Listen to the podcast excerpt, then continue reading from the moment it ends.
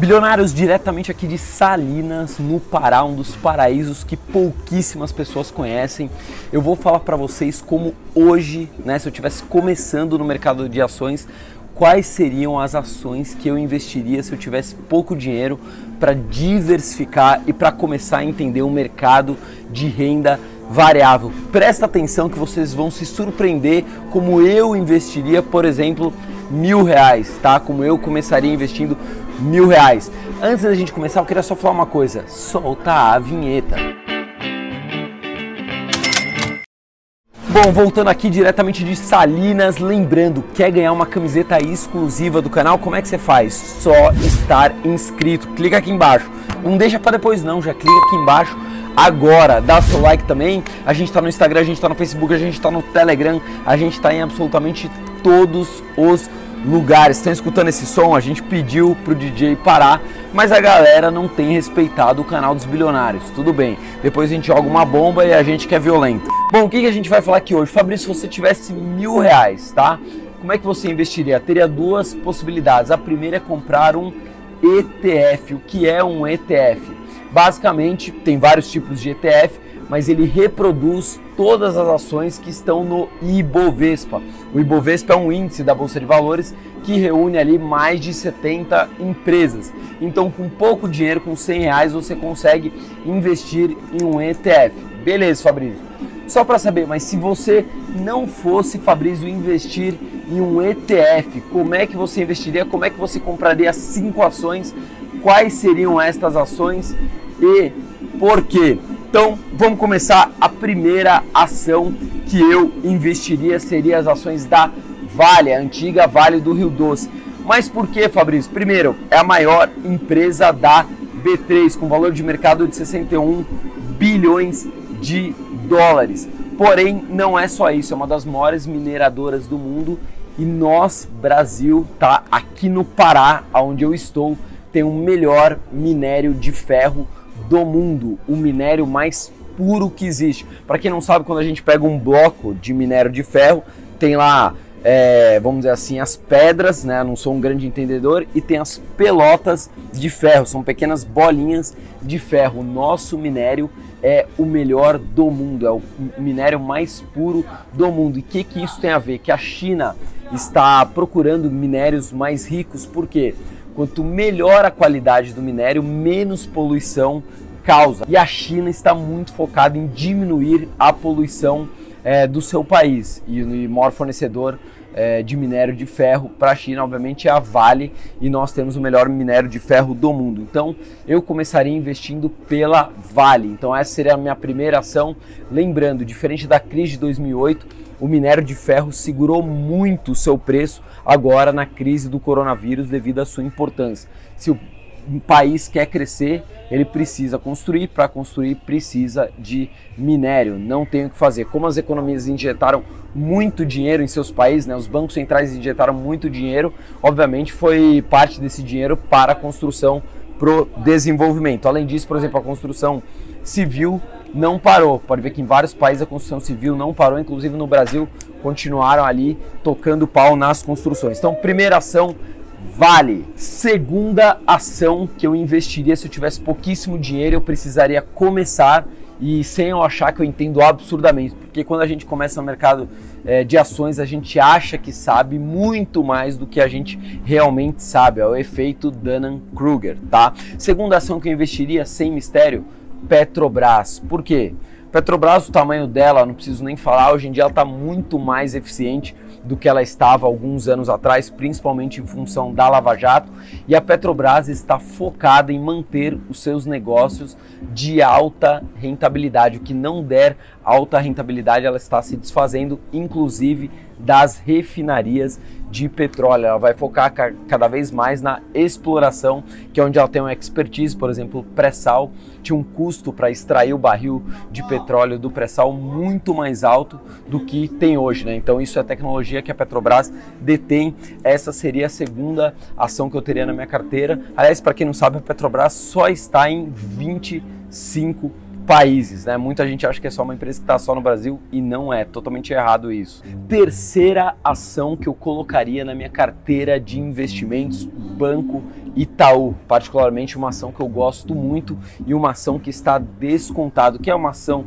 descontada? Eu acredito que está descontada pelo seguinte: ela não voltou ali aos patamares que ela estava pré crise, enquanto muitas ações voltaram e até subiram, como por exemplo Magalu, VEG, é, voltaram aos preços que estavam e ainda continuaram subindo, ainda os grandes bancos estão descontados. Por que, que os grandes bancos, Fabrício, estão descontados? Porque eles colocaram em seus provisionamentos, ou seja, no que eles estão provisionando que deve acontecer no futuro, eles precisam separar uma quantia de dinheiro para possíveis inadimplências. Como teve o coronavírus, todo mundo sabe que atingiu absurdamente toda a população brasileira, diminuiu a renda, muita gente não conseguiu quitar aí os seus empréstimos, então os bancos dobraram o dinheiro separado para o que eles acreditam que haverá de inadimplência. Então o Banco Itaú investe em tecnologia há muito tempo, né? O Itaú tem a Itaú Tech aí há muitos e muitos anos. Ah, Fabrício, mas tem os bancos digitais.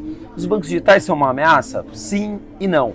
São uma ameaça porque eles estão pegando muitos clientes, mas quem já teve aí um banco digital, eu tenho conta em alguns bancos que eu tenho para testar, ainda tem um avanço muito grande até os bancos digitais conseguirem competir frente a frente é, com os grandes bancos e principalmente serem rentáveis, né? O Banco Itaú, o Bradesco, o Banco do Brasil, o Santander, são bancos rentáveis. Os bancos digitais ainda alguns dão prejuízo, alguns dão lucro ridículo. Então ainda tem um, um gap aí muito grande. Pode ser que no futuro os bancos digitais aí comece a incomodar muito os grandes bancos? Pode ser, mas eu ainda, se eu estivesse começando hoje, eu compraria ações aí do Banco Itaú, com certeza essa é a minha terceira escolha para compor a minha carteira de iniciante. Não inventaria moda, não teria ações da Oi, não teria ações da IRB, não inventaria moda. Eu estou começando, eu começo do começo, claro. Quarto lugar, qual empresa eu colocaria na minha carteira? A VEG, que eu não considero uma indústria somente, eu considero uma empresa de tecnologia.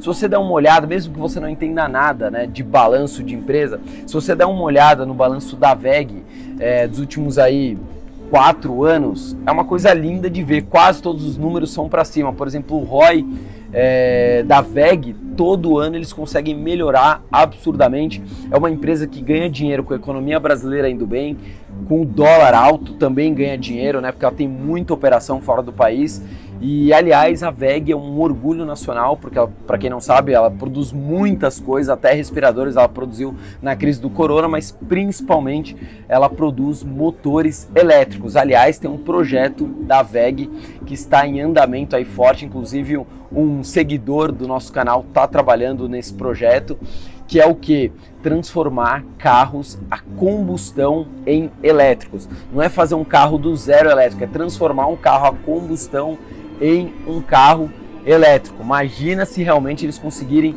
efetivar esse projeto, a porrada que eles vão, não vão dar no mundo inteiro. A VEG é uma empresa brasileira respeitada mundialmente. Então colocaria a VEG é, na minha carteira. Ah, mas a VEG está muito cara. A VEG é a mesma coisa de Magalu, são duas empresas que são exceções na economia brasileira, são exceções à regra. São empresas de tecnologia, não são apenas uma indústria ou uma empresa de varejo. Opa, já dei a letra aí, qual seria a minha quinta empresa que eu colocaria é, na minha carteira se eu estivesse começando a investir hoje e com pouco dinheiro? Magalu, sem dúvida alguma, Fabrício, mas a Magalu tá muito cara. A Magalu sempre falam que tá cara. 30, 40, 50, 80, no meio da crise do coronavírus, porque ela foi uma ação que caiu pouco em relação a, por exemplo, Itaú, Vale é, e tantas outras, Gerdau, BTG, ela foi uma ação que caiu pouco, aí muita gente fala, não, não compra Magalu não, que ela caiu pouco. E logo depois da durante a crise, né, a Magalu deu uma nova porrada e eu ainda acredito que ainda vai ir muito mais longe. Fabrício, mas por que, que você está escolhendo, por exemplo, essas cinco empresas? Além de tudo isso que eu falei, eu estou dividindo por setores. Então ali a área de mineração, área de energia, petróleo, mercado financeiro, Itaú, indústria, VEG, varejo, Magazine Luiza. Eu consegui diversificar também por setores. Não adianta eu diversificar assim, ah, vou colocar cinco ações muito boas. B3, Santander, é, Itaú, Bradesco, Banco do Brasil. Beleza, eu diversifiquei em ações, mas eu diversifiquei por setores. Não, eu não diversifiquei por setores. Eu preciso diversificar por setores também. Aliás, se você quer saber como é que foi a minha viagem aqui no Pará, a terra da Vale, a terra do melhor minério de ferro do mundo, fica aí que vai ter um clipe no final do vídeo. Outra coisa, presta atenção, já se inscreve agora no canal, não deixa para depois não, se inscreve agora aqui, ó, clica aqui se você quiser ganhar uma camiseta do canal, uma camiseta bilionária, nossa coleção aí são mais de 10 modelos e se você também quiser comprar, não tem problema nenhum, no nosso site www.1bilhão.com.br também tem. Outra coisa, Toda quinta-feira a gente lançou agora a Quinta Milionária. O que é a Quinta Milionária? A gente só fala de estratégias, de investimentos, de mindset, de sacadas para quem quer conquistar o seu primeiro milhão de reais, sem atalho, sem jeitinho brasileiro, sem viajar na maionese. Toda quinta-feira, 22 e 1. Não é 22 horas não, 22 e 1. Toda quinta a gente tem a quinta milionária. Fechado? Tchau, fui.